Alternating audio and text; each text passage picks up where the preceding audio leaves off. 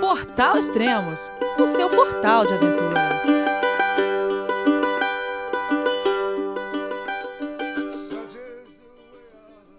Bom dia, boa tarde, boa noite, bem-vindo a Extremos, o seu podcast de aventura. Dando sequência na série de podcast The Guide, hoje entrevistarei o guia de alta montanha Carlos Santalena. Experientes em montanhas como Aconcagua, Everest, Denali, Kilimanjaro e muitas outras. Ele é dono da agência Grade 6, que você pode encontrar lá no site grade6.com.br ou no Instagram como Grade6 Expedicões. Então vamos falar com ele. Olá, Carlão, tudo bem? Fala, Elias, beleza? Bom dia, como é que tá por aí? Tranquilo, cara. A gente a gente se fala mais na temporada do Everest, né? Enquanto você tá guiando lá, já faz um tempinho que a gente conversou a última vez. Certo, exatamente. Mas estamos aí agora para falar de uma outra temporada aí que é o Aconcagua, né? Exatamente. Amanhã, né, dia 1 de dezembro, começa a temporada escalada do Aconcagua. E eu sei que daqui a pouco você está partindo para lá fazendo mais uma de suas guiadas. Não sei se vai fazer uma, duas. Né? Mas antes de a gente entrar no, no, no Aconcagua, falar sobre a Aconcagua, para quem quiser, tem dúvidas, quer informações sobre a Aconcagua, a gente vai falar bastante aqui. Mas antes, Carlão, como você começou como guia e quantos anos de experiência já? Bom, é, eu comecei né, com essa história foi entre 2008 e 2009, né, quando eu procurei a grade. Então eu estava ali para terminar né, um curso de, de educação física e aí tive contato com, com bastante esporte, né? sempre fui da área esportiva, mas mais especific, especificadamente é, através do, do yoga, né, das práticas aí meditativas, vamos chamar assim, é, acabou vindo essa questão da montanha gelada né, na, na minha mente muitas vezes. E, e naquele processo, né, eu sou aqui de Campinas, é, já existia a, a Grade 6 aqui em Campinas, né, com o Rodrigo, e aí eu vim procurar um, um estágio onde eu pudesse me aproximar né, desse mundo, pudesse é, trabalhar com isso, né, pudesse é, ver, entender o que tinha nessa tal montanha branca que tanto passava é, na minha cabeça, né? Então foi aí que eu vim até a Grade, comecei a estagiar com o Rodrigo. Na época estava saindo um vendedor dessa parte de expedições. A gente também tinha ainda na época uma loja, né, de equipamentos esportivos, equipamentos é, de montanhismo, basicamente, mas tinham outros também de corrida, enfim, era uma loja assim de equipamentos esportivos. Então aí eu entrei com, com esse objetivo, né? Cuidar da loja e, e como essa parte de expedições estava é, sem muita atenção, vamos dizer é, assim, porque é, o foco era o serviço em altura, né? A área profissional que a gente chama, né? Industrial. Então é, eu entrei com esse objetivo. A Grade já tinha um nome, né? Já, já tinha é, uma vasta experiência aí sendo pioneira em alta montanha. E aí eu comecei é, com o nome a conseguir novos clientes, né? inclusive alguns amigos, vamos dizer cobaias inicialmente, para poder é, iniciar o processo novamente. Né? E ali eu digo que começou, vamos dizer, essa carreira de guia. Né? E desde a primeira vez eu, eu me apaixonei assim pela ideia né, de, de, de ver o quanto as pessoas é, se transformavam né, através da experiência da montanha, né, do montanhismo. Então, até hoje, né, uma das grandes coisas assim, que me motiva muito é ver é, a cada expedição, né, quando termina, é, como que está o rosto das pessoas, o semblante delas, né, é, e muitas se tornam amigas, né, ao longo do tempo a gente vai vendo que aquela é, mudança momentânea é, foi prolongada né, ao longo de toda a vida daquela pessoa, ela carregou aquela experiência como um exemplo, né, como uma, uma, um momento extremamente marcante. A gente fazer parte disso, eu acho que é muito especial. Interessante, você falou como esse exemplo de, da mudança da pessoa depois da experiência, né, na montanha. É, esse ano eu guiei, eu tô guiando no Tour de Mont Blanc e eu guiei um casal que eles tinham fechado comigo 10 meses antes da viagem, né? E, e, eles começaram a se preparar. Quando eles chegaram no dia da viagem, é, se eu não me engano, ela tinha emagrecido 20 quilos e ele quase 20, é, em torno de 24 quilos, né? E isso antes da viagem. Eu falei, cara, se você não viajar, o que você já ganhou, né? o que isso já mudou, né, na, na sua vida, né? A, é, o foco que você deu para melhorar, para estar tá bem, né, durante a caminhada. Quer dizer, é, que a gente normalmente fala que acha que a mudança é só lá na, na montanha, mas já começa antes, né, Carlão? Exatamente, começa antes, né? É, se prolonga para a vida toda, né? Então eu acredito, né, que esse papel aí de guia ele é, ele é um papel muito importante, né? E tem uma responsabilidade muito grande também, né? Então, é, principalmente dessa experiência ser uma experiência positiva, marcante, né? Que a pessoa consiga é, guardar essa memória, né? Então acho que a gente tem aí uma uma responsabilidade grande, mas é muito especial, né? Ser aí mais uma vez é, como se fosse uma ponte, né?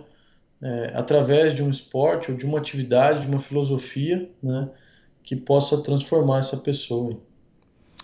Legal, é... Você é guia de trek, de montanha, de alta montanha, e qual é as exigências é, no geral de um guia? É, acho que você deve ter curso primeiro socorro, de alta montanha, como que é isso? É, aqui a gente leva bastante a sério, vamos dizer, três pontos né, principais aí, seria o, a parte técnica do guia, né, é, a parte física do guia, os primeiros socorros aí entrariam na, na, na parte técnica, né, é, e a parte, vamos dizer, psicológica, emocional, é, a parte intrínseca de liderança, né, de tomada de decisões, né, que aí é uma parte que vai um pouco da personalidade, né? Então a parte física nada mais é do que se, do que se manter, né, bastante ativo fisicamente é, e de forma bastante específica, ou seja, escalando mesmo, né?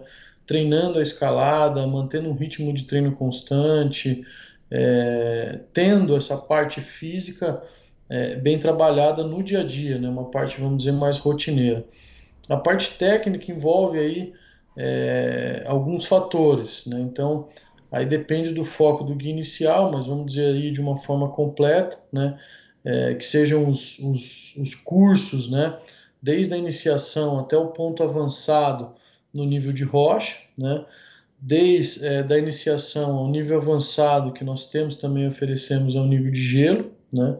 inclusive tem muita gente que acaba buscando a grade aí também como forma de capacitação, né, para no futuro também guiar, né, ou, ou seguir é, nesse processo. E nessa vertente técnica entraria aí, como você comentou também, é, a parte de primeiros socorros em áreas remotas, né, é, do nível WFR que a gente considera.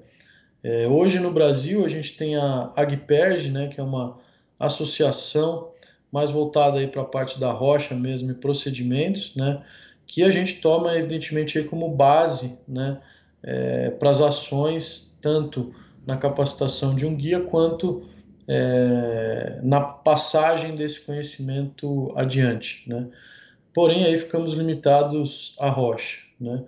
E aí no gelo a gente tem uma, uma escola bastante, vamos dizer, boliviana, né? a gente acabou explorando por muitos anos essa parte técnica não só dos clientes, mas também é, de preparação dos guias. Né? Então, é, eles vão à Bolívia, né, algumas vezes e fazem extensões, né, juntamente com os guias locais é, e muitas vezes com, com, conosco também brasileiros, né, para certificar que aqueles procedimentos vão ser os mesmos utilizados. Né? Às vezes a pessoa até conhece de escalada ou já tem até uhum. destreza, né, com, com atividade ou já até guia, mas também é importante padronizar é, a linguagem. Né? Então, para que o, o cliente também vá aqui na, na, num curso de escalada em rocha, encontre um procedimento e vai no gelo ele vai encontrar o mesmo procedimento ou a mesma lógica, né? Para não criar confusão, sobretudo, né? Então, essa também é uma parte aí de capacitação é, dos nossos guias. Ah, legal. E quanto à parte de clientes, né? Como você lida é, com, com as a, exigências excêntricas de alguns clientes, né? É, você me guiou é, no trek do Everest, né? Uhum. Eu lembro que em algumas situações é, o, alguns clientes pediam coisas que, que eram impossíveis, né? Queriam uma pia no banheiro no quarto, né? Lá, no, pelo menos na época, não, não, tinha, não tinha água encanada, como ia ter uma pia, né? Você quer escovar o dente, você pegava um copo com água lá e escovava ali fora e cuspia ali no matinho, alguma coisa assim, né? Como lidar com, com, essas, com esses momentos? Bom, eu brinco, né, que o guia ele tem que treinar o não julgamento, né? Então é uma das partes aí da, da filosofia oriental também, né, em, em algumas inclusive religiões, mas eu acho que é um treinamento super válido é, para um guia, né? Treinar o não julgamento, porque cada pessoa, né, evidentemente vai ter a sua particularidade e aquela particularidade você por estar tá conhecendo ela naquele momento, você nem sabe da onde veio, como que chegou até aquele momento dela verbalizar né, uma necessidade própria que talvez nem ela tenha é, sabido até aquele momento. Né? Então eu acho que a prática do não julgamento é o segredo, né? E a tentativa de solucionar tudo aquilo que seja palpável. Palpável pode ser um pouco indireto, né? Mas aí, como você comentou, aquilo que esteja ao seu alcance, né? Se eu estou, por exemplo, numa vila é, lá no Nepal, onde eu posso ter a chance né, de, de ter um alojamento com a, a pia e aquilo é de extrema necessidade, é, a gente consegue solucionar, por exemplo. Né? Se é alguma coisa que evidentemente foge do controle, né, ou inclusive se torna impossível né, pela, pela falta da existência física, por exemplo, de uma pia, é, a gente informa a pessoa né, de forma direta, clara, é, que não vai ter como né, solucionar aquele problema. E aí, geralmente, a gente não tem é, muitas respostas assim aversivas e negativas, né? Eu acho que é, teve raros assim é, pontuais ocasiões né, onde eu poderia dizer que, que, que uma personalidade muito mais é, difícil né, conseguiu é, contaminar todo um grupo, né, sendo que esse grupo tem uma liderança, né, tem um guia, enfim, tem, tem alguém ali também olhando por esse lado. Né. É, exatamente. Eu, eu fui prova viva, eu estava junto. E eu lembro que vira e mexe tinha essa. Acontecia isso do cliente pedir coisas que eram quase que impossíveis. E o Carlão, cara, o Carlão numa uma paciência, no, parecia um monge. Eu, falava, eu olhava e falava assim, não, como é? Eu não conseguiria fazer isso.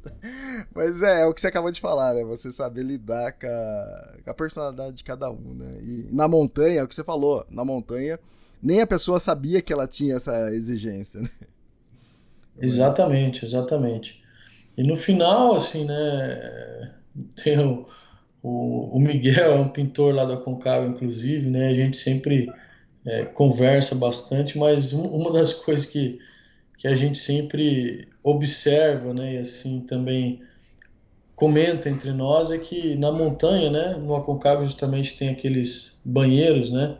Que são feitos, né? De metal e amarrados, ancorados, né? Com, com uma lata embaixo e, e é a a prova da realidade que ali, né, não importa o, qual a sua personalidade ou qual seja o, a cor da sua pele ou o que você esteja buscando naquela montanha, você vai ter que sentar naquele vaso igual todo mundo né? e, e sair daquele vaso e sentir aquele odor que existe lá dentro da mesma forma. Não tem jeito, né, de comprar algo diferente ou de sair daquele sistema. Então, a montanha ela acaba equalizando, né? É, essas personalidades de uma forma muito, é, vamos dizer, automática, quase. Né? As pessoas se sentem nessa posição. Ah, legal. E outro, outro ponto meio crítico que eu acredito que seja também, né? E também vou dar um exemplo que aconteceu comigo, é o momento de desistência, ou seria é, cancelar, né? Interromper a expedição, né?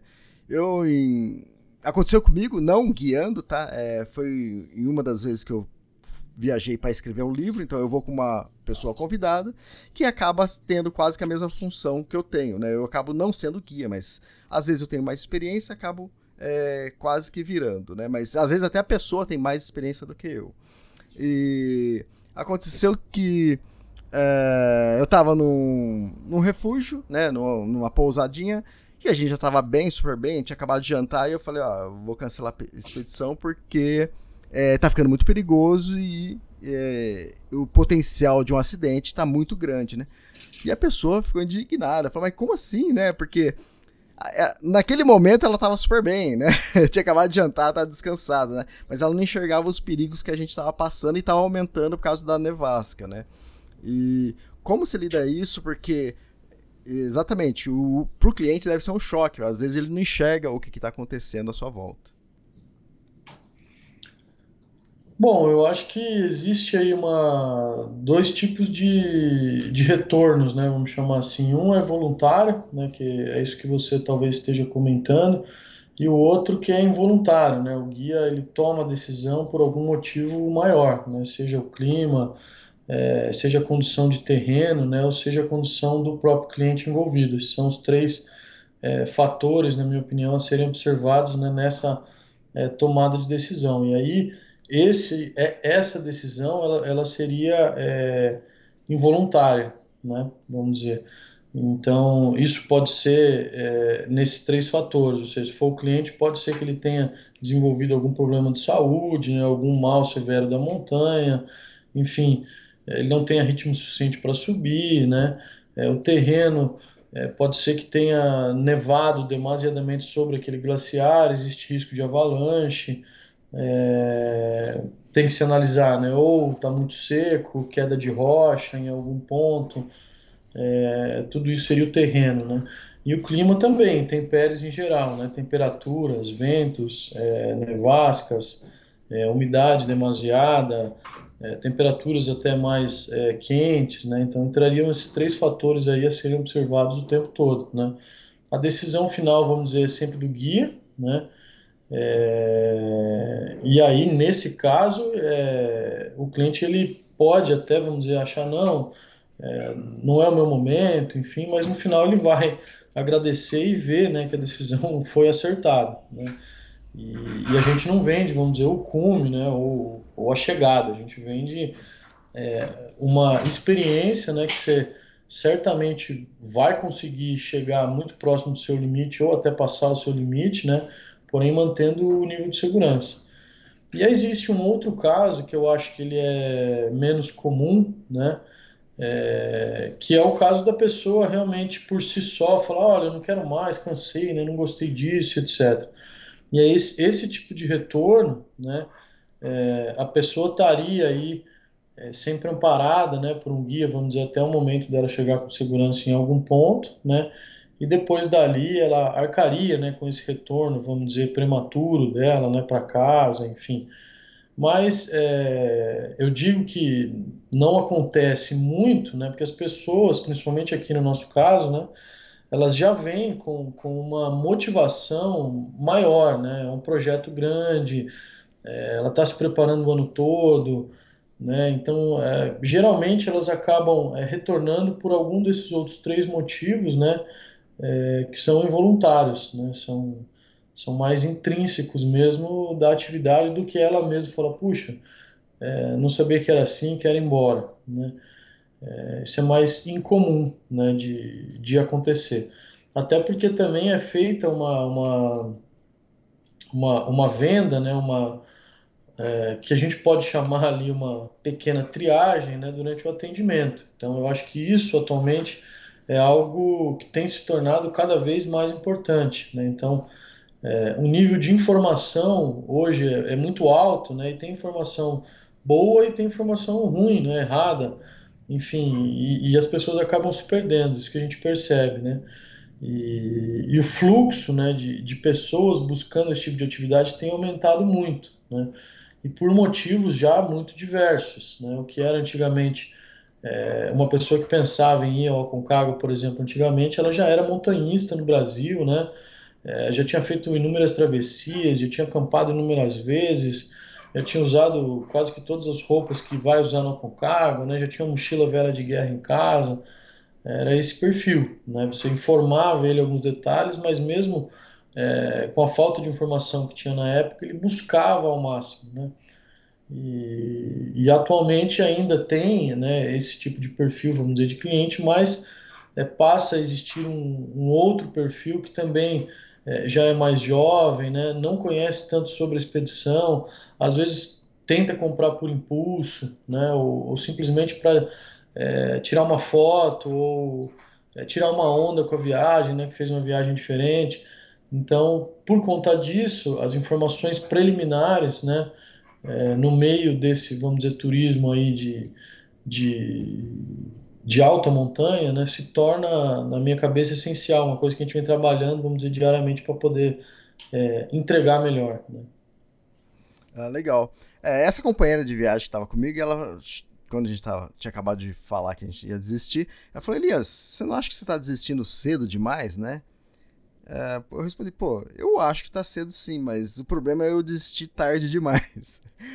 É. Se a gente tivesse a varinha mágica, né, o, de saber o momento, né, o, um segundo antes de se você não desistir vai morrer, né, então seria fácil. Então você tem que pôr uma margem de segurança, né. E tem uma coisa que aconteceu, que eu assisti no, no documentário do Ninsdale, né, que escalou as 14 montanhas mais altas do mundo em tempo recorde, e chega um momento que lá no K2, é, todo mundo estava desistindo, todo mundo estava fazendo reunião, já, acho que 100 é, montanhistas já tinham desistido. E eles chegam, eles tinham acabado de escalar uma outra montanha acima de 8 mil metros, eles chegam lá no K2 e ele dá uma palestrinha ali, reúne todo mundo e fala assim: ó. Quando você pensa que você está ferrado, né? que você está querendo desistir, quer dizer que você, na verdade, você chegou a só a 40% da, da sua capacidade, né? Então você ainda tem muito, né? é, a, a, enfrentar, a evoluir né, e a encarar. Isso no, no, documentário é a coisa mais linda, né? Empolga, né? Mas o meu, a minha atenção fica pro público leigo, né? Então, sei lá, o cara tá fazendo uma atividade física, ele fala, pô, tô ferrado, tô 40%, então eu posso muito mais, né? Na minha cabeça, até os 50% é muito linear. Passou dos 50%, é muito exponencial. Isso aí vai evoluir muito rápido. Qualquer coisa ali pode se tornar fatal ou quase, né? Então esse é o meu medo. Tipo assim, o público assiste coisas, vê coisas na internet e acha aquilo ali, a vida é um filme, né? É, uma frase também que é muito conhecida, muito divulgada é nunca desista, né? Não desista nunca, né? a pessoa vai achando que tem que. Tem muitas pessoas que ficaram na montanha exatamente porque não quis desistir, né? Não soube o momento de desistir. Acho que esse é o ponto mais difícil, né? Sim, sim, eu acho que aí depois, né, de, de, de, vasta experiência, vamos dizer, esse momento se torna, acho difícil. Como você disse, é, talvez para um leigo, né, ele não vai ganhar esses 10%, 20% em uma única expedição, né. É, na minha cabeça, ele vai ganhando consciência, né, é, que ele, evidentemente, desde a primeira experiência que ele teve até a quinta ou sexta, ele consegue entender né, que o limite dele está muito mais além daquilo que ele imaginava na primeira, sem dúvida nenhuma. Né? É, primeiro porque ele vai expandindo esse limite também com a capacitação física, técnica né, é, e de deslocamento próprio, é, e também porque ele, ele, ele já tem uma, um, um nível né, de, de, de, de, de preparo totalmente diferente. Né? É, eu acredito que sejam aí frases mais de, de, de motivação, né? E, e, que às vezes podem funcionar para algumas pessoas, né? E para outras não. A gente tem que saber ali como dosar, né? Como guia, vamos dizer, como dosar esse tipo de estímulo, né? Pode ser que algumas pessoas reajam de uma forma positiva, né? De você é, instigar ela a não desistir, né? É, tem outras pessoas que podem reagir negativamente, né? E, e realmente achar que você está postergando a segurança dela de alguma forma, né? Então, uma linha muito tênue aí que, que o guia tem que levar em consideração, né? Mas, evidentemente, na minha cabeça, quanto mais experiente você fica, né? É, vai se tornando ainda mais é, complexo entender qual é esse ponto exato é, de limite, porque você passa a expandir ele, né? À medida que você evolui né, o treinamento técnico, o treinamento físico. Carlão, é, não sei quantas vezes você já guiou no Aconcagua, depois você fala aí, sei lá, umas 20 vezes. Já guiou também no Everest. Não enjoa guiar a mesma montanha ou a oportunidade é ganhar mais experiência ainda? É, não enjoa porque justamente, como a gente tinha comentado, né, as pessoas são sempre diferentes. Então, é, a motivação de ver essas pessoas diferentes sofrendo transformações pessoais é, é a mesma, né? todo ano, vamos dizer. o ambiente ele passa a ser parecido, né? Porque vamos dizer a mesma montanha, mas que também todo ano está de uma forma completamente diferente, né? E, e o que se assemelha talvez sejam algumas pessoas locais, né? Que a gente vai sentindo entre uma montanha e outra uma necessidade maior de voltar até para ter contato com aquelas outras pessoas e o Aconcagua para mim é uma delas, né? E aí entra também, evidentemente, aí, é, traços né, de, de personalidade, de gostos, né, é, por guiada. Né? O Aconcagua, para mim, eu, eu gosto muito dele justamente por esse fator né, da transformação pessoal. Na minha cabeça, é, é uma montanha muito difícil, né, embora não seja técnica, como a gente fala, é uma montanha muito difícil. É, do ponto de vista físico, principalmente, né, do ponto de vista mental, né, é, do suporte às adversidades, né? Uma montanha muito mais autônoma, selvagem. Então, eu gosto muito porque as pessoas ali realmente, no último dia em que elas voltam à Praia Antia, né, elas estão praticamente zeradas de energia, como se elas dessem uma, um detox, né, e começassem a subir energia de novo, que nem videogame, assim, à medida que chega em Mendoza, ou seja, uma renovação energética muito forte e um desgaste físico muito forte, uma demanda é, logística muito é, complexa, né? Então tudo isso, vamos dizer, me agrada, né? Eu gosto muito de, de, de ter esse desafio, né? Com, com novas pessoas, né? É, diferente eu posso dizer é, do que o, o Kilimanjaro, onde eu acho lindo, maravilhoso, né? É, mas é muito mais mastigado, simples a logística, né? é, simples também da, da parte física é mais curto, o nível de desconforto é baixo, então é, você não consegue extrair da pessoa né, tudo aquilo que você conseguiria extrair no Aconcagua, por exemplo. Né? Então, para mim, me encanta mais esse tipo de desafio, assim como o Everest, né, que também é uma montanha que durante dois meses né, dá tempo de você viver um enorme é, Big Brother, vamos chamar assim, né, é, de autoconhecimento com pessoas diferentes, né, com muitas variáveis, no meio do, dos dois meses variações de humor, né, é, de intensidades, de, de movimentos mentais, né, então isso aí eu acho mais interessante, eu gosto mais, né, é, de guiar do que algumas é, expedições mais contemplativas, né, é, aí vai, vai do gosto né, de cada um. Eu, eu, gosto disso, né, de ver as pessoas ali conseguindo chegar no limite, expandir aquele limite trazer para baixo é, algo extremamente transformador. Né?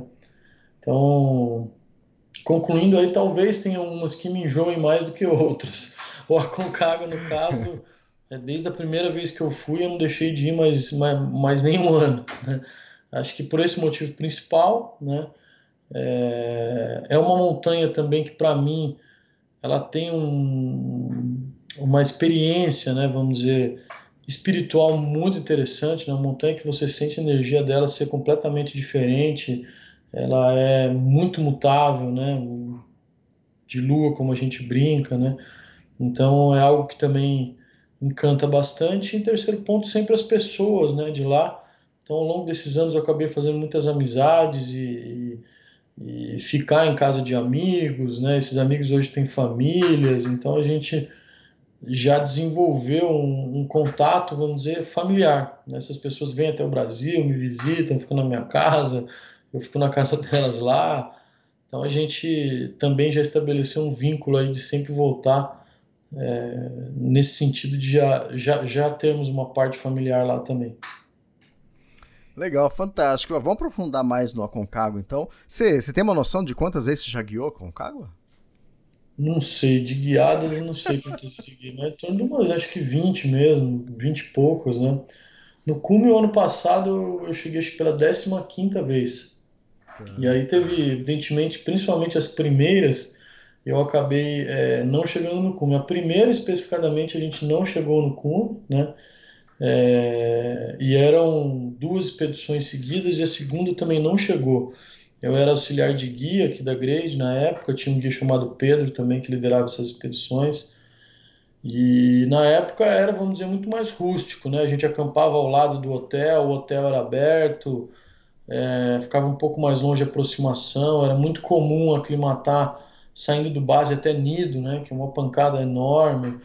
É, enfim, naquela época cada cliente tinha que ter a sua autonomia, cada um cozinhava o seu próprio alimento, levava o seu próprio fogareiro, a gente dava curso de como manusear esse tipo de coisa, né? Então de lá para cá mudou muita coisa. E, e, principalmente já naquela época a gente alterou a rota né, a ser feita. Então eu entrei as duas primeiras vezes pela rota normal, percebi né, que as pessoas tinham uma dificuldade grande com a aclimatação. Para mim, eu, eu nunca senti tão forte assim, mas eu observei que nessas duas primeiras é, experiências as pessoas estavam é, muito mal já chegando no base camp, né? E que tinha que existir alguma forma de aclimatar melhor. E aí foi que, é, em conversa com a agência local, na época não tinha muito fluxo de gente pela Rota 360, falou, ó, a Rota 360 eu te garanto, né, ele já era guia lá há muitos anos, você vai ter uma aclimatação saudável. Eu falei, ah, vou testar. E fui para a primeira vez, e assim, a, o nível de sucesso da expedição aumentou drasticamente, né, a gente conseguiu é, estabelecer um padrão de aclimatação, na minha opinião, muito melhor, né. E aí de lá a gente vem trabalhando dessa forma. Interessante, é o primeiro dia lá no track da, do, no Tour do Mont Blanc, né? Também é um pouco puxado, mas para mim sempre foi normal, né? E eu notei que as pessoas também tinham dificuldade e eu fui alterando isso, melhorando para ainda mais que é o primeiro dia, né, Carlão? Então você não pode acabar com a pessoa no primeiro dia. Ela vai ganhando resistência ao, ao longo da, da viagem, da expedição, né? E é, para quem está querendo é, escalar a Concagua, é, quais os requisitos necessários? Olha, aqui para gente, a gente tem o que é o, a obrigação, né? A obrigação, que é pré-requisito obrigatório, seria uma excelente preparação física, e para isso a gente é, tem uma profissional, né, uma personal que a gente indica, e uma nutricionista para fazer o acompanhamento. Então seria aí, se a pessoa ainda não é treinada, pelo menos uns oito meses de antecedência, né? Para atingir, vamos dizer, esse nível de performance, isso se ela não for é, sedentária a 100%. Se for, aí teria que ser é, de, de um ano, com certeza, para mais, aí, dependendo da disciplina que ela é, conseguir ter. Então, essa parte física tem que estar tá, é, super em dia. Né? Isso seriam os treinos rotineiros, né? o dia a dia, ou seja, o que você tem na mão próximo, a bike, a natação, a corrida, a musculação, é, a escalada indoor, né, por exemplo, é, tudo isso aí de acordo com aquilo que você preferia ou já praticar, né? É, tem gente que gosta mais de bike do que correr, tem gente que gosta mais de nadar do que correr e pedalar e assim vai indo, né? Mas tem que ter um misto aí de exercícios completos aeróbicos e anaeróbicos, né? Sendo especificados cada vez mais, principalmente a parte de força, né? Que é feita em academia, a grande maioria, né? é, movimentos específicos, principalmente para perna, etc. E os aeróbios também adaptados, né, com mochila, é, enfim, algo desse tipo ao longo da semana. É, e aí também é uma obrigação a experiência em algumas travessias nacionais, né, então que a pessoa tem aí é, já contato com a trilha efetivamente, né, com a carga da mochila, com a montagem de acampamento, é, com a dinâmica né, de montagem e desmontagem de acampamentos todos os dias, com a dinâmica de cozinha, né, é, as longas distâncias de caminhada, que vão aí de 6 a 7 horas, né, então a pessoa vai para o Itaguaré Marins, vai para a Serra Fina, faz a Serra Negra em Tatiaia, Agulhas Negras Prateleiras, Pedra do Baú, né, a gente oferece aí uma gama de treinamentos específicos que essa pessoa faz aos feriados ou finais de semana, e também oferecemos de finais de semana coisas mais curtas, caminhar, é, treinos longos que a gente chama, né? Seriam caminhadas de 4, 5, 6 horas, né? É, para complementar, evidentemente, o treino é, rotineiro aí de dia de semana. Então, essa é a obrigação. É, se a pessoa, vamos dizer, não é, tem pressa de fazer o Aconcagua ou pretende ter um, uma longevidade ma maior no montanhismo, não pensa só em Aconcagua, pensa em outras coisas também, né? a gente ainda recomenda que antes do Aconcagua essa pessoa faça uma montanha de 6 mil metros. É, alguma outra montanha de 6 mil metros mais simples que o Aconcagua, para fazer um pequeno teste de altitude. Por que, que essa montanha de 6 mil não é, vamos dizer, é, uma obrigação? Né? É, o principal motivo é porque no Aconcagua a gente não vai ter é, a parte técnica, né? então é, não é uma, uma exigência que a pessoa tenha essa parte técnica, né? E também porque muitas vezes o Aconcagua aqui no Brasil ele é uma sina, né? Tem, tem muita gente que, que busca o Aconcagua como sendo a única montanha, né? Ou seja, olha, eu é, o, é o sonho da minha vida é fazer o Aconcagua, então eu não vou é, e eu, eu guardo, por exemplo, meu dinheiro a vida inteira para fazer o Aconcagua. Então não adianta que eu não vou para a Bolívia, né? eu não vou para o Equador, eu não vou investir em outra coisa, eu vou realizar o meu sonho, né? Eu sei que eu sou capaz, eu já vi aqui, tem um amigo ali, tem não sei o quê. Então, aqui no Brasil, existe, existem muitas pessoas que têm o Aconcagua como um grande sonho de vida, né? É, e a experiência nos mostra, né, ao longo desses 15 anos, é, que na grande maioria dos grupos, eu posso dizer, é, as pessoas ali que parecem menos treinadas, né, em detrimento daquelas que são super treinadas, né, é, acabam chegando no cume do Aconcagua, né? E essas desistências que a gente comentou, né, é, voluntárias ou involuntárias, é, geralmente acabam sendo de pessoas que tinham já é, experiência né, em outras montanhas, em, outros, em outras regiões. Então a gente não obriga, mas sim recomenda é, que se a pessoa pensa em montanhismo de uma forma mais global, né, não é só o Aconcagua o sonho da vida, que ela faça uma montanha de 6 mil metros antes é, dessa experiência. Ah, legal. A gente tá, é, a outra pergunta aqui seria sobre a via, né? Você já chegou até a comentar. A 360. Cara, o interessante da 360 é que você sobe para um lado da montanha e desce pelo outro. Cara, você conhece a montanha por completo. Exatamente, é. Tem esse lado, vamos dizer, cênico, né, da, da história toda, né, é, mas a entrada se dá aí, né, para um lado, é, vamos chamar lá do leste, né, então você tem aí sol muito mais cedo, né? Você tem uma condição de água líquida, pelo menos em estado líquido, pelo menos até o acampamento 1 a 5 mil metros, né? Você tem maiores é, níveis e qualidade, né?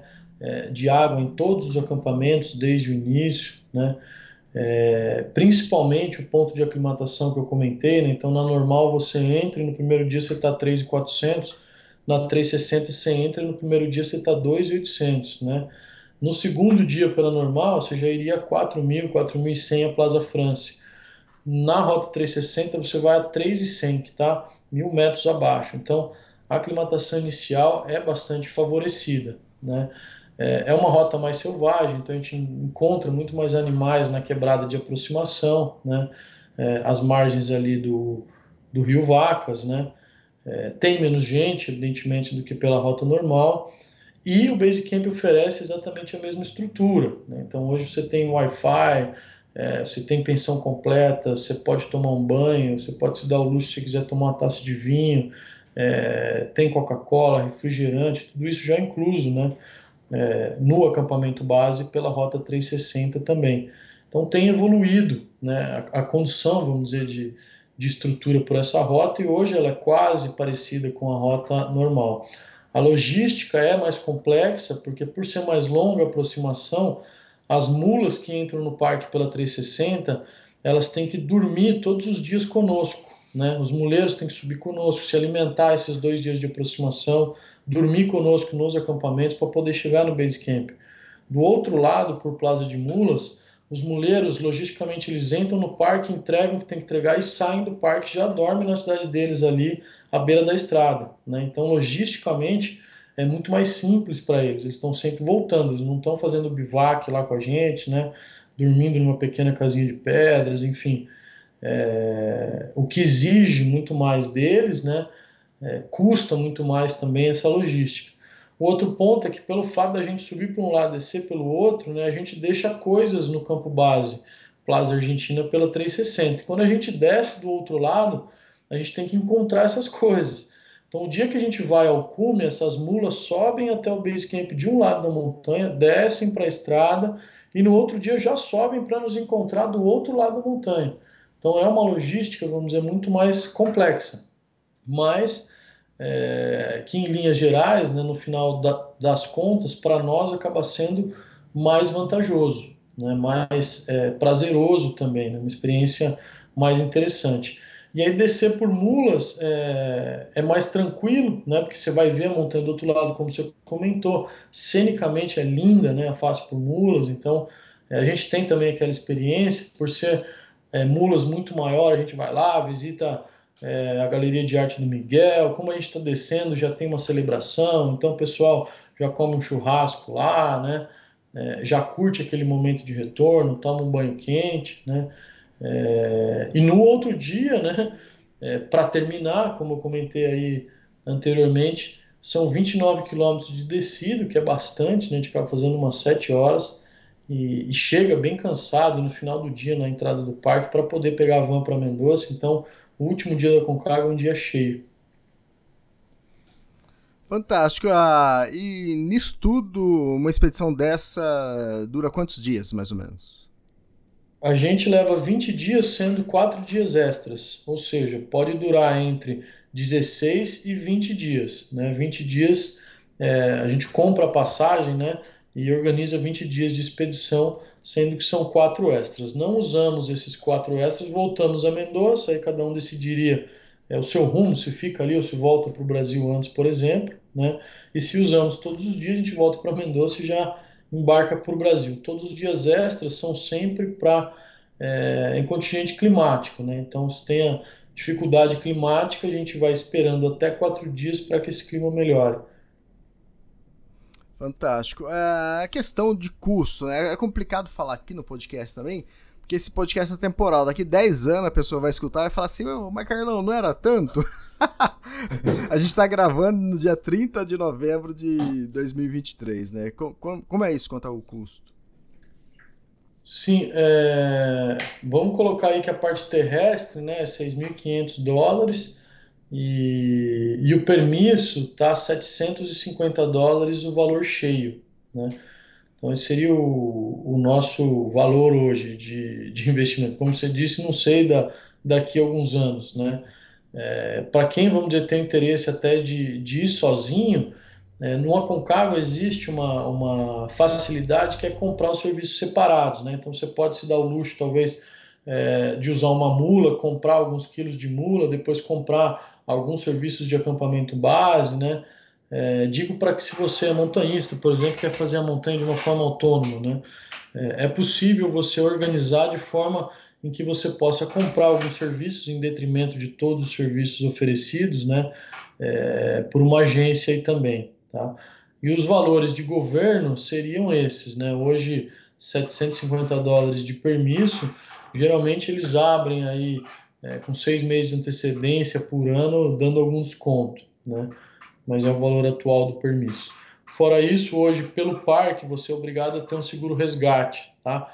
Que dependendo do seguro que você adquirir, ele pode variar entre 300 dólares, vamos dizer, até 650 dólares é, o seguro resgate. Tá? Teria um outro custo extra que é o seguro saúde, esse aí vai ser mais ou menos uns 150 dólares, né, que é o médico hospitalar, e mais a passagem aérea, que vai girar em torno de uns 600 dólares também, é, e de volta para Mendoza. Legal. É, toda a estrutura mudou muito, né, ao, ao, longo dos anos. Hoje em dia a Concagua oferece uma ótima estrutura, né, Carlão? Sim, não, evidentemente que a, a, cada ano, né, vem mudando. Até dependendo do ano, assim, de uma forma assustadora, né? A gente começa é. a ver coisas muito maiores existindo, estrutura muito maiores, né? É, no Concagua especial, quando a gente começou aí, tinha o Hotel Refúgio, né? Então, que tinha uma estrutura já muito boa, muito excelente. Inclusive, quando foi para o campo base, existia uma grande dúvida, né, quando fechou o hotel, se o campo base iria conseguir manter o nível de qualidade que a gente tinha no hotel, né?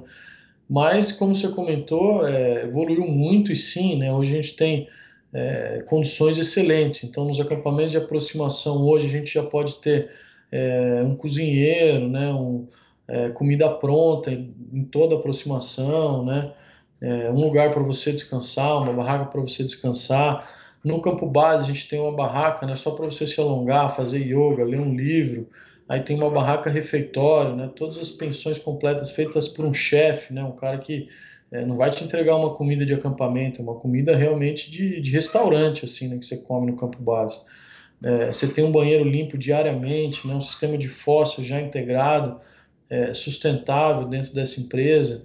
É, banho quente né, disponível, é, sem qualquer custo extra, internet, Wi-Fi, né? É, domos grandes, né, para você poder é, se alojar ou ficar né, em momentos de, de relaxamento ou de espera, que seja também. Então, assim, tem uma estrutura enorme, né? Nos campamentos de altura, a gente já tem um domo para os guias poderem cozinhar, né? Antes a gente cozinhava tudo em barraquinha pequena, então hoje em dia já, já tem um domo por empresa no campo 1, 2 e 3 que serve para os guias cozinharem, né? É, existe uma comunicação efetiva, né? Base de rádio em quase todos os acampamentos. Então a gente tem uma excelente comunicação com o campo base, excelente comunicação é, com o médico, com a estrutura de resgate. É, tudo isso foi, foi fruto, vamos dizer, do, do, dos avanços aí, né? é, que vieram acontecendo. Bom, o Aconcagua é a maior montanha das Américas, né, com 6.961 metros, né, quase 7 mil metros. Muita gente escala é, com intenção de, de fazer um sete cumes, ou depois um Everest, ou como você falou, é um projeto de vida é o Concagua, né? Eu acho que isso também ajuda a atrair tantos brasileiros para Concagua, né? E é o quintal de casa quase, né? Sem dúvida nenhuma, né? Dos sete cumes é o mais próximo, então para quem é, pensa, né, tá logo ali é, próximo de nós, como você comentou, quintal de casa. Os argentinos não iam gostar muito da gente falar assim, mas a gente pode se dar o luxo de falar. Então, é, tem esse quesito sim, né, que atrai o nome da montanha, né? É uma montanha, vamos dizer, famosa no planeta, né? Então, cobiçada por muitos montanhistas em todo o planeta, conhecida, né? É, fora o Himalaia, a maior montanha do mundo, né? E aí aqui para a gente da grade, elas dentro dos sete cumes, ela estaria ali como terceira montanha a ser escalada, né, depois do Kilimanjaro e do Elbrus, se fosse numa sequência gradual de dificuldade, né? E no caso do Everest, ela entra como um quinto passo nosso. Né? Então, para o Everest, a gente considera que a pessoa, primeiro, tem que ter uma excelente preparação física rotineira, né, específica, como a gente comentou aí do Aconcagua. No segundo ponto, ela precisa de um ponto técnico, onde ela atinge um nível é, de escalada em rocha até o guia de cordada, que a gente chama. É, um terceiro nível, em que ela atinge um nível técnico em gelo, também é, num nível, vamos dizer, similar ao guia de cordada, que seriam as experiências dos cursos de gelo mais as montanhas de 6 mil na Bolívia. Depois, um quarto passo, onde a gente leva ela para o Equador, né, para colocar em prática tudo aquilo que ela aprendeu. Então, lá vai ter grande glaciar, parede, é, cascatas, é, rocha, escalaminhadas, é, grandes altitudes e altitudes medianas. Então ela sai do Equador com diferentes terrenos e uma experiência vasta. E aí o Aconcagua seria o quinto passo para ir ao Everest, na minha opinião, é, que é um passo que a gente chama de teste de altitude psicológico, né? Então o Aconcagua, ele por ter essa altitude extrema e mais do que isso, pela, pela latitude, né, onde ele está é, localizado, ele tem uma zona de extrema baixa pressão. A gente afere é, a mesma pressão atmosférica no base camp do Aconcagua e no base camp do Everest, que está mil metros acima. Né? Então, por esse motivo, muitos chamam o Aconcagua de pequeno 8000, porque a atmosfera de ar rarefeito é bastante intensa perante a outros lugares do planeta. Então, se a pessoa, na nossa concepção, né, chega com uma certa destreza ao cume do Aconcagua, sem um problema né, é maior fisiológico em relação à altitude, ela está testada fisiologicamente, vamos dizer, para o Everest, é, até chegar na zona da morte ali, ou, ou campo 3, sem o auxílio de oxigênio suplementar, né? E psicológico, porque das expedições que, que hoje é, são oferecidas, né, principalmente dessas montanhas é, mais famosas, o Aconcagua ele continua bastante selvagem, né, do ponto de vista é, da experiência. Então você não vai voltar sempre para um hotel, ter uma pousada. Todos os dias são acampamentos, né? É, você tem que lidar com um grupo maior, tem que saber lidar com as pessoas, né? Você tem que se organizar de forma eficiente, você tem que carregar os seus próprios equipamentos individuais, né? É, tudo isso faz com que os desconfortos aumentem, né? É, e evidentemente o seu psicológico seja mais é, exigido nesse caso, né? As noites de de, de, de sono perdido, enfim, coisas desse tipo. Então, no caso do Everest, o Aconcagua estaria aí também com um passo muito importante, né? Seria um teste de altitude e, o, e essa é, preparação psicológica. É, acho que é isso. O que mais que você tinha comentado do, do... Ah, tá. E, e, o clima? Como que é o clima na Concagua? E a temporada também? Quando começa a temporada e termina? As, tempor as temporadas geralmente vão do final de novembro, aí a gente pode dizer, né, início de dezembro, até o final de fevereiro. Né, termina aí no dia 1 de março, geralmente, a gente está é, encerrando as atividades lá no, no, no parque do, do Aconcagua. Então, essa seria a alta temporada, né? O verão é, nosso aí e, e deles também, né? É, onde a gente atinge temperaturas mais amenas, né? Mais tranquilas e condições melhores, evidentemente, aí de terreno. É, a gente sempre opta aí, aí no miolo da temporada, né, onde a gente consegue concentrar é, mais expedicionários e também é, ter aí a maior chance de bom clima, que seria o mês de janeiro e fevereiro, né, início de fevereiro. Então, na nossa concepção, essas são aí datas chaves né, dentro da temporada que acabam tendo aí corriqueiramente ao longo dos anos é, dias melhores, né, janelas melhores, oportunidades melhores. Isso aí ao longo dos é, de operação que eu vou lá 13 anos é, tem se mantido, né, ou seja, é, esse ritmo aí de temporada. Né? Esse ano em especial é um ano de El Ninho e pelas, é, pelos prognósticos aí é um ano de El Ninho forte, né? não é um, um El Ninho fraco. Então, como a gente teve aí, se não me engano, entre 14 e 16, 2014 e 2016, então a expectativa, é, como foi, vamos dizer, uma das únicas experiências que eu tive com esse fenômeno lá atrás, é, que tenham, vamos dizer, gradientes de temperaturas muito fortes e mudanças mais bruscas, né? Geralmente é, são essas repercussões que acabam acontecendo lá para cima. Então, algo é, pegar uma montanha muito quente no início e talvez extremamente fria no final e, e assim ir nessas alterações que foi que aconteceu comigo em 15 e 16, né? Em janeiro eu acabei indo em dezembro, em dezembro a gente pegou uma montanha extremamente seca, né? É, quente, calorosa, é, pura pedra, né? nem na canaleta conseguimos subir pelo gelo. E, e depois o grupo seguinte, super nevado, né? É, usando grampão desde o acampamento base, com temperaturas mais negativas, enfim, é, diferenças abruptas nesse sentido aí.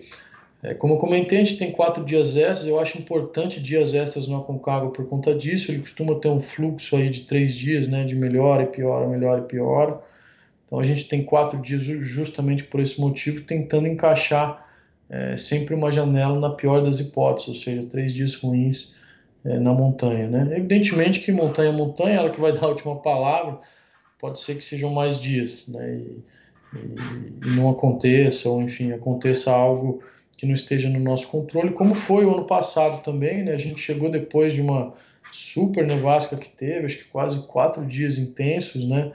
é, que os guarda-parques, inclusive, deixaram inacessível a montanha por alguns dias, né? fecharam, vamos dizer, a, montanha por alguns dias por questão de segurança. Legal. E equipamentos para quem pretende escalar? Quais equipamentos necessários? E que ele, ele precisa levar e quais é, talvez a Grade Six dispõe? Bom, o que, que, ele precisa levar, né? Principalmente aí as, as vestimentas dele, né? Os equipamentos individuais. Então aí são é, calça soft shell, né? Conjunto segunda pele, uma camada fleece, é, uma jaqueta sintética de pluma e uma jaqueta bastante parruda de pluma, né? Bastante volumosa, é, que seria a, a última camada. É, na calça os mesmos layers aí, ou as mesmas camadas, né, segunda pele, fleece, uma camada shell impermeável, tanto no peito quanto na perna, né, é, ele precisa de boas meias de caminhada para aproximação, meias arejadas, né, é uma bota confortável para aproximação, é uma bota cano longo, mas uma bota leve, confortável, é, e meias leves também, porque os primeiros dias são super quentes, né, o maior risco é insolação, então, ele precisa também de equipamentos aí para o sol, né? um bom boné, chapéu com proteção física, é, camiseta dry fit de manga longa, por exemplo, protetor solar é, de alta qualidade, né? E, e, e, protetor labial de alta qualidade, é, precisa se levar. E aí, para a parte alta, além de tudo isso, ele precisa ter uma boa meia de cume, né? uma, uma meia de lamerina assim mais parruda, uma meia de Polartec mais mais parruda, ou mesmo Primaloft, né, que seria a meia de cume dele que ele vai usar só no último dia, né? Ele precisa de uma bota dupla, além dessa bota de aproximação confortável, que é uma bota plástica, ou uma bota aí de outros materiais, né, mas que tenha um solado rígido e seja dupla camada de isolamento. É, ele precisa de um excelente saco de dormir para menos 30 graus Celsius, precisa de dois isolantes térmicos é, para as barracas, né, é, que também são equipamentos individuais precisa aí de excelentes coberturas para o rosto e para as mãos, então segunda pele de mão, luva impermeável e luva de pluma pinguim que a gente chama, né, luva mitém. É, no rosto ele precisa de uma balaclava, precisa de um gorro potente, né, é, de lã ou similar. É, ele precisa de buffs, né, para respirar, que são esses lenços que a gente usa em volta do pescoço ou mesmo sobre a boca. É, no Aconcagua precisa usar capacete, então tem trechos onde pode ter queda de rocha, então a gente usa também é, capacetes e grampon, né, que seriam esses grampos que usam abaixo da bota dupla em condições nevadas né, ou, ou de gelo. E aí entram alguns itens pessoais, né, como eu comentei, alguns aí, é, entre protetor solar, protetor labial, recuperadores de pele, né, principalmente à noite, porque é um ambiente extremamente seco, então você fica com a pele muito danificada e aquilo vai te tomando energia, né? É, esses seriam os equipamentos individuais, tá? Desses uhum. individuais, a pessoa ela pode em Mendoza alugar uma, uma gama grande de equipamentos, né? Então aluga-se as botas duplas, aluga-se as plumas de gansos é, grande, aluga-se saco de dormir, aluga-se isolante térmico inflável e rígido, né? é, aluga-se capacete, aluga-se as luvas mitens de pluma, né, que são específicas, é, é possível se alugar. Todas as outras vestimentas é, a pessoa tem que adquirir, né, ou aqui no Brasil, ou no exterior, enfim, ou é como conseguir aí antes da expedição. De equipamentos coletivos, né, que nós levamos, é, entram aí as barracas, né, é, para cada duas pessoas, entra uma barraca banheiro para ser utilizada nos acampamentos de altura, entram os alimentos de altura, né, o combustível, a benzina e os fogareiros para a gente poder é, cozinhar, né, fazer a, a, comida. Aproveitando isso, o que, que vocês comem lá? lá a gente come bem, né, vamos chamar assim, porque a gente não, não utiliza muitos alimentos liofilizados, desidratados, né? A gente faz uma compra grande em Mendoza, é, de, de alimentos né, mais in natura ou é, enlatados mesmo, né, enfim, mas a gente come muito bem, a gente tem tempo de cozinhar, tem combustível suficiente, né, é, os acampamentos, vamos dizer, são bem estruturados, como eu disse, por essa rota você tem uma, até uma boa condição de água, é, então a gente pode dizer que no Aconcagua a gente come muito bem, né, nos cafés da manhã a gente faz tapioca, faz panqueca, é, faz ovo, é, faz misto quente, pão, é, geleia. Nos primeiros acampamentos a gente ainda lava fruta, né? É, nas refeições principais a gente faz picadinho de carne, às vezes faz estrogonofe, fazemos pizza, é, tacos mexicanos, é, coisas desse tipo, né? É, macarrão, é, bolonhesa, molho de tomate, enfim, tem uma, uma gama grande aí de alimentos, levamos sobremesa, pêssego em calda, pera em calda, chocolate. Então, é uma montanha que a gente come bem, a gente opta por levar alimentos, né? Por, também pela facilidade deles chegarem de mulas até o base camp, né? Uhum. Então, a gente consegue levar mais carga até o base camp, de lá para cima, é, entre muitos guias, a gente consegue se dividir, como já tem alguns carregadores inclusos também, a gente leva uma alimentação melhor, né, para que as pessoas passem bem lá em cima. Fantástico, é isso. Ó. Quem tiver interessado em escalar Concagua ou outras montanhas, é só entrar lá no, no site da grade6.com.br, falar com o Carlão, ou pelo Instagram, né? É grade6 Expedicões. Carlão, você já chegou ao cume três vezes do Everest, né? Já escalou várias vezes o Everest, mas chegou no cume três vezes. Você já fez os sete cumes. É, qual outra montanha que você ainda não fez e gostaria de fazer? Bom, aí tem muitas, viu, Alice? Você me pegou de. fala, então, é o seguinte: fala uma 8 mil, acima de 8 mil e uma abaixo de 8 mil. Uma acima de 8 mil, que eu tenho muita vontade, assim, é o Kanchenjunga, né? Venho pensando nele já há algum tempo. Mas gostaria de ter oportunidade, acho que ainda vou ter de escalar as outras também. É, e abaixo de 8 mil, que tem passado muito na minha cabeça, são as montanhas do Kirguistão, que eu tive ano passado, né? Alguns 7 mil.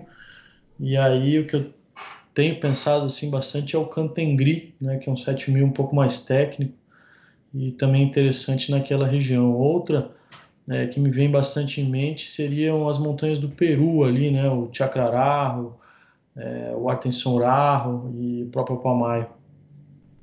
Fantástico. Candianjunga eu passei em frente, depois que eu tinha feito com você lá o trek do Everest, a gente ia fazer a caminhada em volta do Kailash, Monte Kailash, né? Mas aí meu pé tava meio dolorido, acabei fazendo o passeio de, é, de de micro-ônibus, né? Entre é, Katmandu até Lhasa, capital do Nepal, e eu passei em frente. Fantástico isso. Carlão, é. ah, o Carlão, o Carlos Santalena tem um livro escrito, foi escrito pela jornalista é, Marina Benatti, né? E quem quiser comprar esse livro é só acessar o site do Clube de Autores, né? Aí vai lá no busca, coloca Everest que vai ter, é, vai aparecer lá o livro do Carlão, quem quiser é, comprar, pode comprar por lá. Ô Carlão, e você não pensa em escrever um, um livro você mesmo? Porque aquele do Everest já faz acho que uns 5 anos ou mais que, que, que, lançou. Você não pensa em escrever? Você não encara isso? Venho pensando atualmente aí, o Elias. É, a gente já, acho que já falamos disso aí algumas vezes, né? Uhum. É, eu até algumas vezes tenho costume de escrever quando estou fora, mas mais numa condição assim de diário, né, para eu relembrar algumas experiências que foram também marcantes, né. Então eu tenho alguns relatos ainda que, que eu não, vamos dizer, não usei, né, não, não traduzi em livro ainda e, e tenho esse interesse em algum momento, sim. Mas acho que é, talvez vou esperar ganhar um pouco mais de, de experiência, né, para construir um livro nesse sentido. O que eu venho pensando até mais antes do que um livro nesse sentido escrito mesmo, todo por mim, né, com um enredo, uma história, enfim, é, eu venho pensando nesses próprios relatos, né, da chance de publicar uma boa parte deles e aí sim em formato de livro, né, seria aí, ah. vamos dizer, um, é, um compilado, né, de de coisas já escritas, né? Um, sei lá, a gente pode chamar de relatos Cro... da montanha, relatos na montanha, alguma coisa nesse sentido aí pode ser interessante também. É legal, boa ideia também, é uma ótima ideia. Eu, com certeza o, os leitores iriam, iriam, adorar. Carlão, é isso. Mais alguma? Você viaja quando agora para Concagua?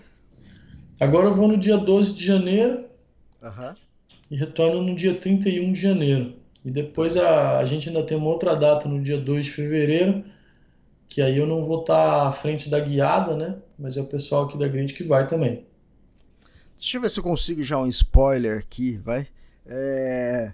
Você vai escalar Everest em 2024? Já tem cliente? Pode anunciar ou é outro ano? Não, pode anunciar o ano que vem, assim, grande chance de eu ir, né?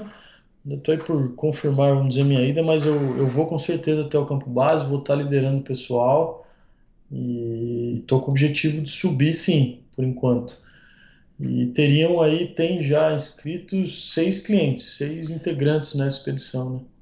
Caramba! Que fantástico! Estamos trabalhando aí para ver se tem mais gente, né? Mas acho que vai ser a maior expedição brasileira junta, né? Acho que a maior, tinha sido aquele ano que foi Areta, né? Se não me engano. Isso. Tinha que tinha Areta, tinha o Tarso, né? Dois, o Ziller três. Aí tinha o Luiz quatro, o Léo cinco. Tá acho que eram cinco, já... né? Eram tá cinco. Aí, eu tô quase chegando aqui. E Agora, por exemplo, já tem seis, né? Comigo sete, ou seja, bastante gente. É. Ó, 2021, isso que você estava falando, tava você, Areta, o Alex, a Daniela. O ah, a Daniela, desculpa. Isso. É. E isso, tava o Tárcio e o Gustavo também, né? Seis. Então, vamos igualar ou vamos ver aí. Se ainda surge mais alguém, né? Que, que pode. Eu acho que a essa altura, vamos dizer, do campeonato já é mais difícil, né?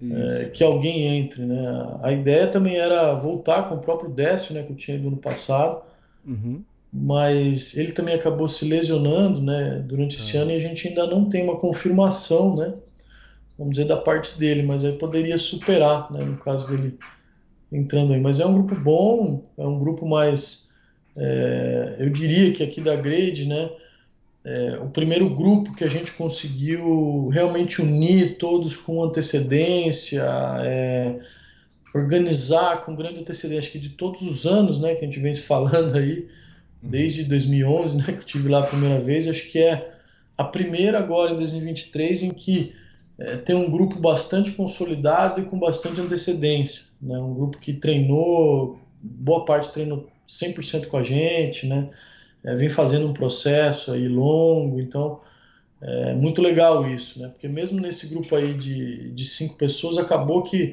era aquele ano da pandemia, então Uhum. é, tinha algumas pessoas que acabaram, inclu- inclusive a Areta, né? Pela questão aí financeira também, é, meio que de última hora conseguindo né, confirmar a presença na expedição. Diferente dessa que a gente está aí há quatro, cinco, há cinco meses de expedição, já temos é, esse número de pessoas já confirmadas, a gente já faz reunião virtual, né? Já marca reunião pessoal. E isso é muito legal. Né? É um movimento que tem acontecido aqui no, no, Brasil, na minha opinião, né? Que foi. é, eu vislumbrei, achei que um dia pudesse acontecer aqui, né? Em mais ou menos 10 anos, e aí deu 12 anos mais ou menos. Caramba, fantástico, muito bom. Bom, é bom saber porque aí ano que vem já sei que a gente vai ter um grande grupo de brasileiros pra gente fazer a cobertura do Everest e que o pessoal curte muito, né? Vai, vai, com certeza. Ano que vem a gente vai ter uma expedição maior, né, lá. A minha ideia também é caracterizar bastante esse nosso acampamento cada vez mais, né? É, incentivar es- essa prática, né, de, de acampamentos menores ou de melhor condição de, de Sherpas, enfim, né? Nesse caso aí, eu acho que é um, é um futuro bom pro, pro Everest, né? Em detrimento de, de expedições muito massivas, muito grandes, né? Então, que não vão deixar de existir, evidentemente, né? Exato. Mas nesse caso a gente opta por, por, por essas expedições, né, menores, mais concentradas, mais libertas de decisão, né? De dias de cume, de, de previsão climática, enfim. É, na minha opinião, acabam sendo mais eficientes, né? Fantástico, Carlão. É isso. Mais alguma coisa? E obrigado por mais um podcast, né? Eu- então eu já sei que pelo menos lá para abril a gente volta a se falar. Boa. Não, com certeza. Ou depois também do, do Aconcagua, né? Quem sabe a gente faz aí um, um, um podcast do, do Everest, né? Antes da temporada também, a gente pode fazer um do Everest. Fantástico, é isso. Carlão, Beleza. obrigado mais, mais uma vez e estamos à disposição aí. Valeu. Valeu, Elias. Forte abraço. Obrigado. Feliz Natal. Você também.